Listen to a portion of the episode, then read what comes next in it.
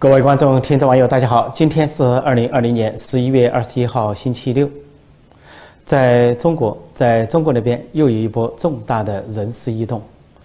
习近平在一天之内更换了四个省的一把手，就是在昨天十一月二十号宣布更换四个省的省委书记，包括吉林省、湖南省、贵州省和云南省，有四个人下来，有四个人上去。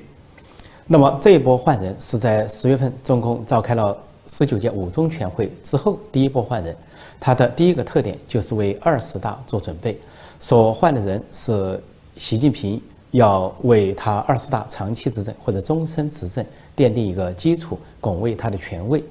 那么换人呢，就有一个特点，就是继续换他亲近的人，习家军、准习家军或者他的亲信。比如说换上了这个景俊海。当吉林省委书记，那么他这个人呢，以前是陕西省人，呃，在省份上是习近平的老乡，呃，关键是这个人干了一件惊天动地的事，对习近平来说是感天动地的事。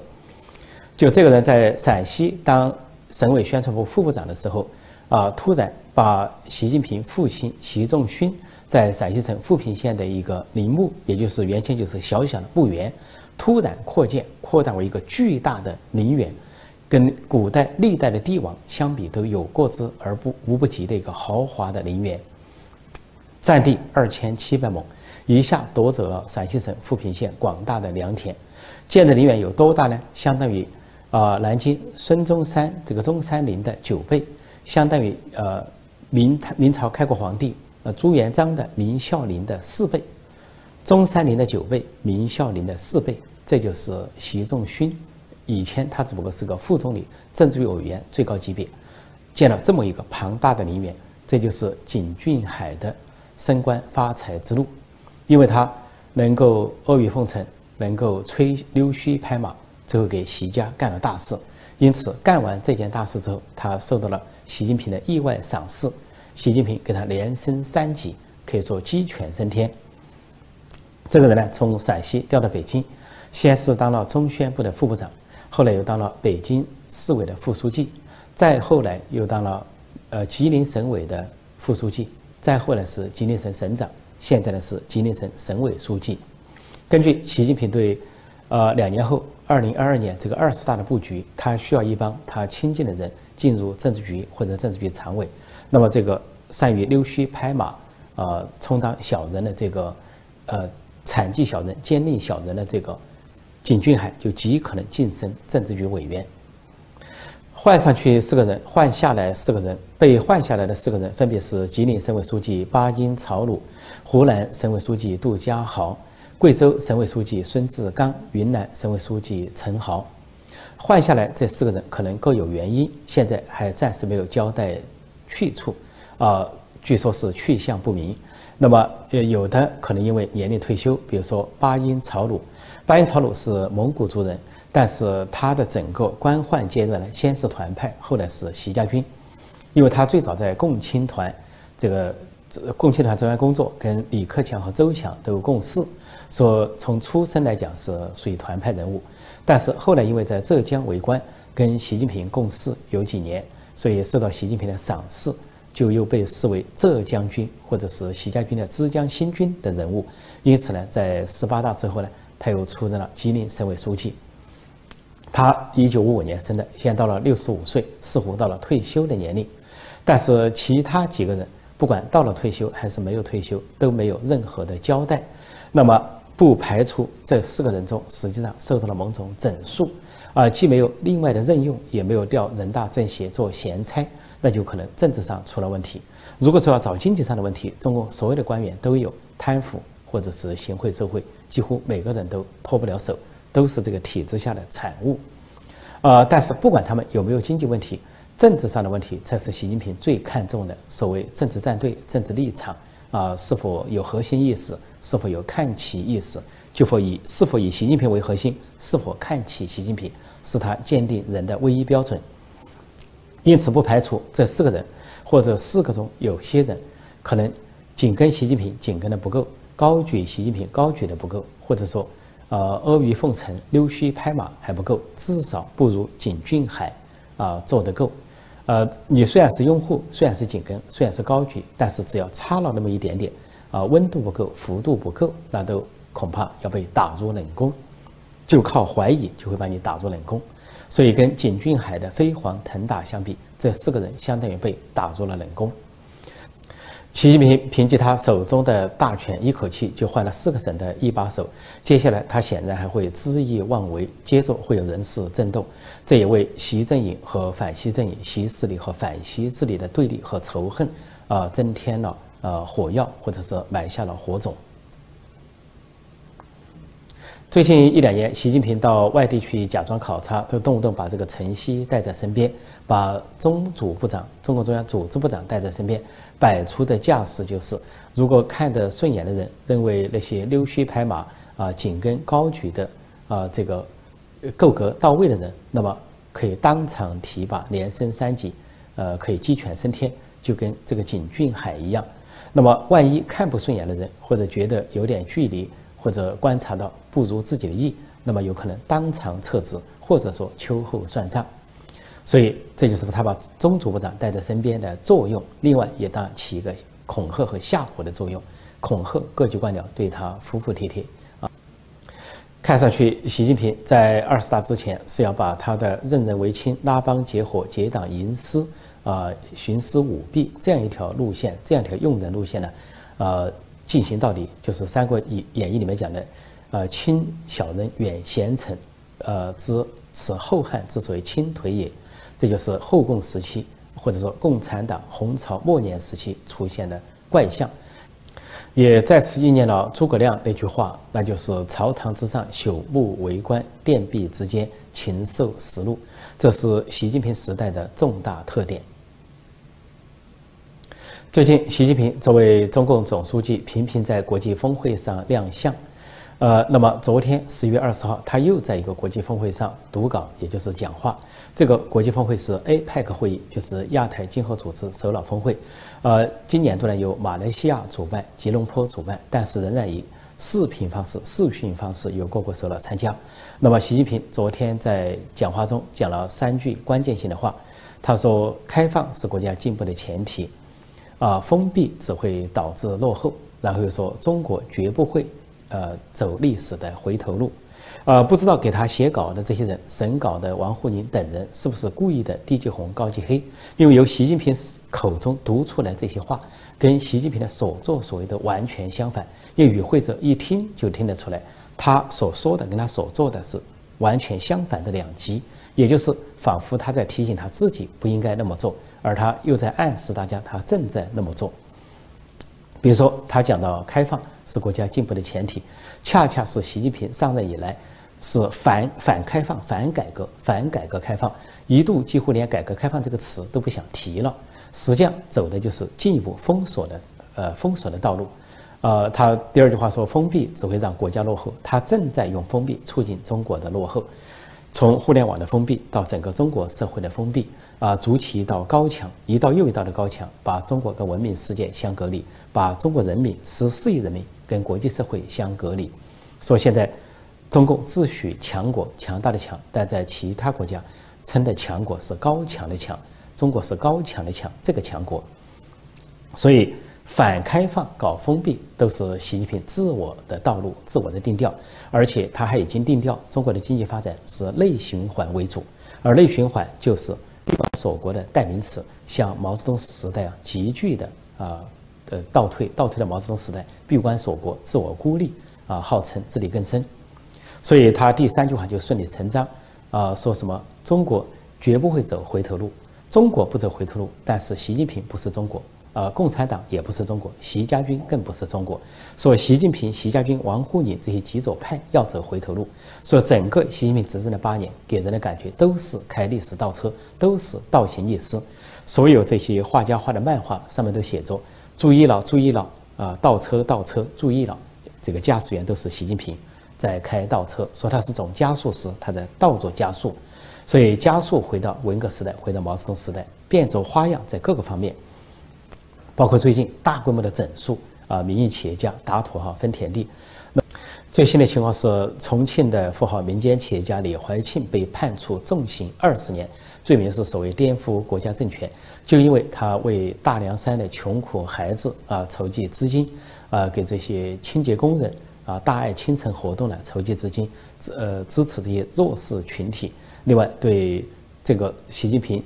呃这个执政当局极左路线颇有维持，就因为这样，被不仅被判处重刑，还被。呃，那个抄了全家的资产，有资产被收归国有、收归党有、收归习政权所有。那么前几天所发生的事情是，习近平在江苏啊讲了要大家学习清末的实业家张謇，然后就抓捕大规模的抓捕当代的张謇，当代的实业家就包括他话音刚落，南京首富啊杨崇义就被抓捕。那么在之前抓了河北的孙大武，孙大武是民间企业家，也是一个自己。办医院、办学校，为民服务，啊，说这个医院不要赚钱，不赚钱是我的光荣，赚钱是我的耻辱。要让他建立的大武城那里面的这些民众啊和他们的孩子上得起学、看得起病啊、住得起房啊，想建立一个国中治国理想城，结果被习近平下令武警强攻。当天晚上，三百名武警乘六辆大巴士，带了这个冲锋枪、云梯、警犬强攻大武城，抓走了孙大武的。这个全家还有孙大武的公司和子公司的所有负责人一网打尽，然后又宣布接管孙大武的资产，就是大武集团的全部资产。这就是习近平所干的倒行逆施。当然还有警告马云啊，逼退马云，这个叫停蚂蚁集团上市啊，约谈马云等等，都是这一系列之一。实际上，打压民营企业家的活动还没有结束。今年，习近平至少摧毁了。五十一家大型的民营集团，或者是把它收归国有、收归党有、收归习家军所有。那么这个动作还在继续，继续，越到年终，越到年底，越是结总账的时候。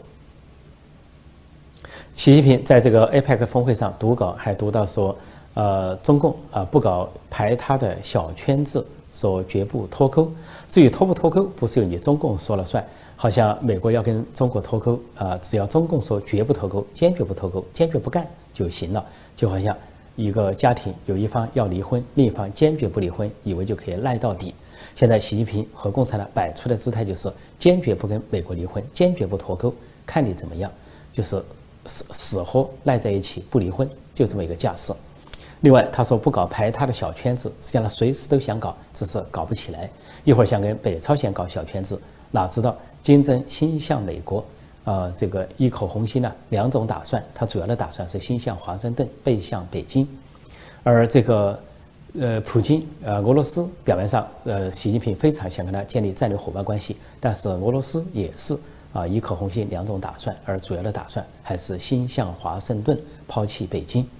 所以建不起小圈子，他就讲绝不建小圈子。啊，说不建排他的小圈子，实际上中国也要搞的什么上海合作组织啊，搞“一带一路”啊，或者是开什么非洲论坛，都想建小圈子，只是建不起来而已。前不久二十国峰会，呃，集团决定对发展中国家减免债务，这对中共打击很大。中国呢，处于这个发展中二十二十国峰会的之一，不得不符合这个峰会的决议。表示愿意减免债务。实际上，非洲国家“一带一路”沿线的国家欠债最多是欠中国的债。那么现在，二十国峰会做出这个决定，要求减债之后，呃，中国的债务首当其冲。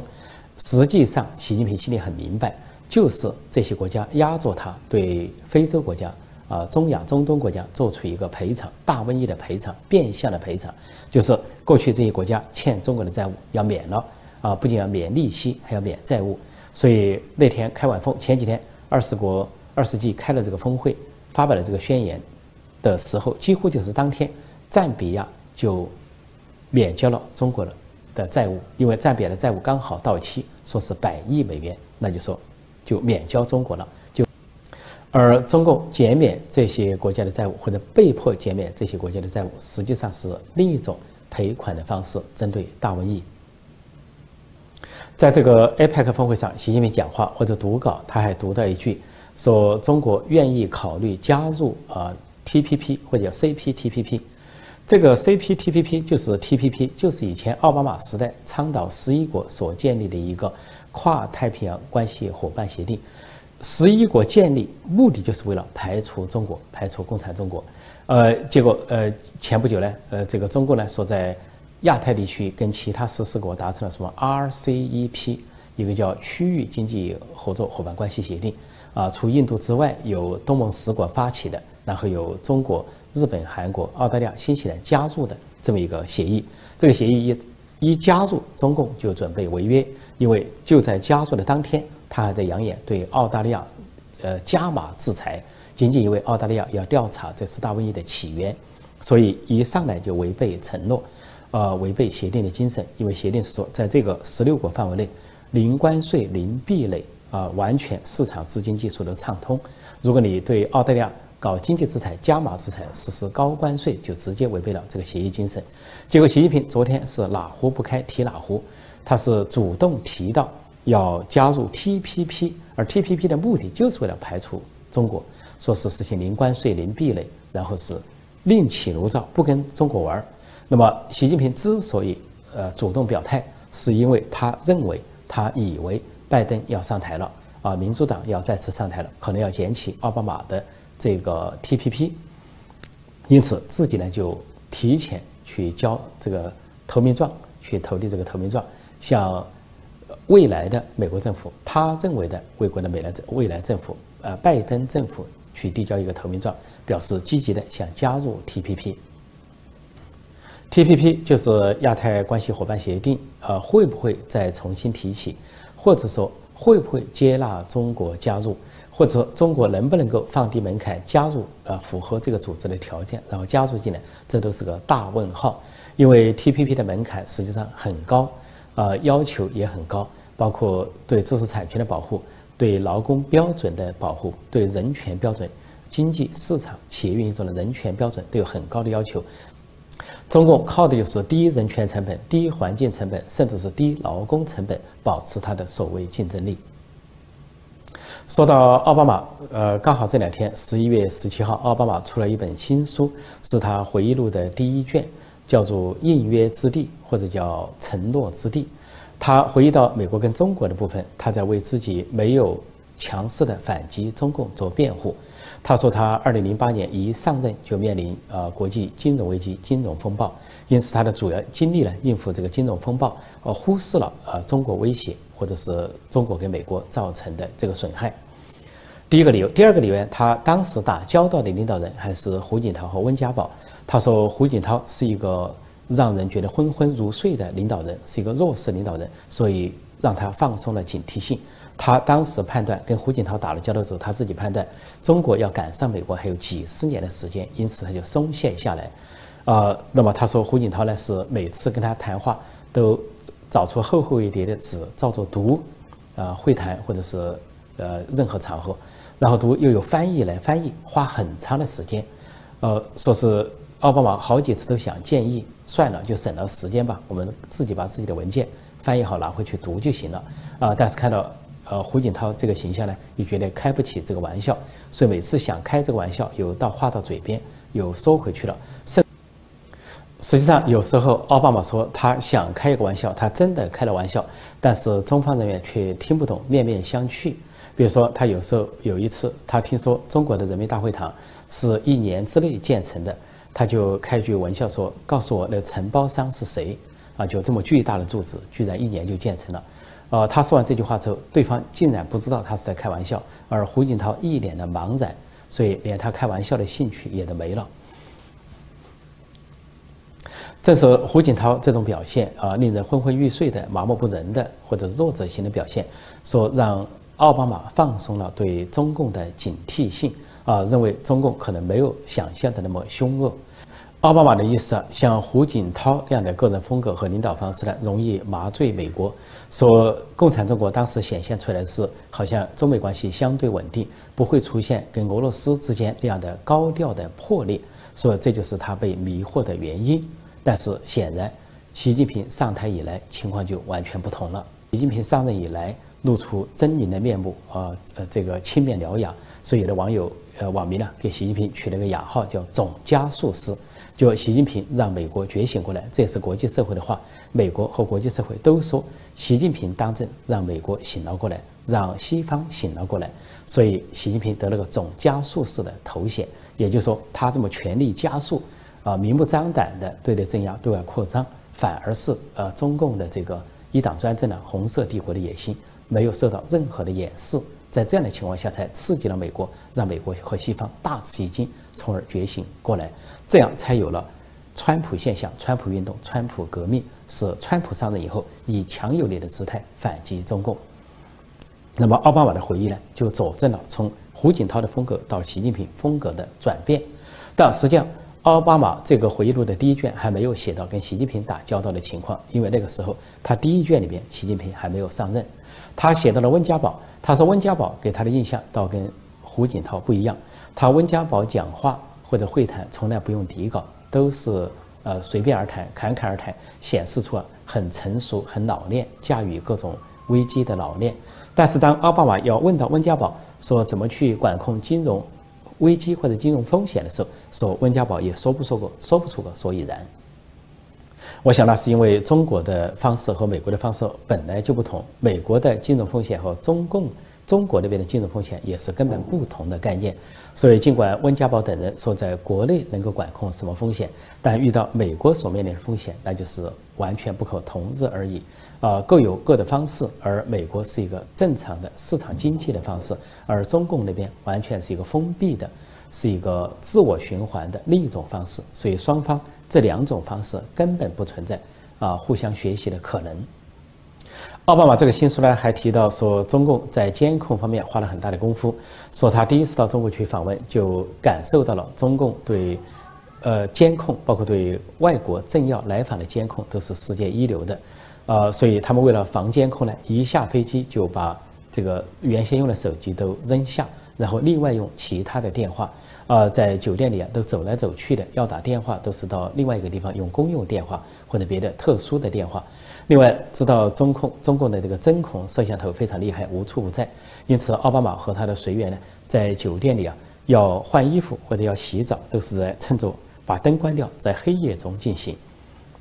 另外，他还回忆中共的啊监控和间谍活动无处不在。他回忆到一个细节。说当时，呃，骆家辉，骆家辉那个时候还不是驻中国大使，是中是奥巴马政府的商务部长。说骆家辉呢，随同奥巴马出访中国，呃，下了楼之后忘记东西，又回到酒店去取。当骆家辉回到自己的房间的时候，发现有两个女服务员在收拾房间，但是另外有两个穿西装的男子在桌子上翻看他的文件。结果骆家辉就走上去说：“你们在，呃，翻看什么？”结果这两个穿西装的男子一言不发，也不回答，就走开了，就走了出去。结果罗家辉又问另外两个收拾房间的呃女服务员，啊，都是年纪比较大的服务员，也在问要发生什么事。这服务员也是不回答，低头收拾东西，就说当骆家辉不存在，说骆家辉就像个隐形人一样。这就是中共的态度，说明目张胆的搞监控、监视和间谍活动，而被发现之后。竟然没有一句话的解释，也没有任何礼貌性的用语，就径直走开，一走了事。奥巴马这个回忆录在这个时候出新书，似乎是为所谓民主党再次上台做准备，反思啊民主党的中国政策，就跟克林顿在前两天的一个说法形成了对照。啊，我前两天给大家报告过，克林顿说的话就是说，说习近平上台以来。说他的这种终身百翠福终身执政的模式颠覆了美中关系，意思说在习近平之前的时代有任期制啊，觉得中国领导层还有一定的开放性、灵活性或者说可协商的地方，但是习近平上来已经颠覆了这一切，而这个就根本颠覆了美中关系，使美中关系即便要合作，恐怕也回不到过去的模式。从克林顿到奥巴马这两个前任的民主党总统的言论，给外界和新闻界的解读是说他们在反思他们的中国政策，同时也在打中国牌、打反中国牌，似乎跟呃特朗普政府在形成一个对照或者是比赛。节目结束之前，我继续预告晚上八点，啊，美东时间晚上八点，就北京时间早上九点，我继续做直播，就美国大选。呃，以及大选的争议和大选之后出现的法律诉讼，各地的最新情况，呃，与广大的观众、听众、网友在线互动、在线问与答，欢迎大家踊跃参与。好，今天我就暂时讲到这里，谢谢大家收看收听，再见。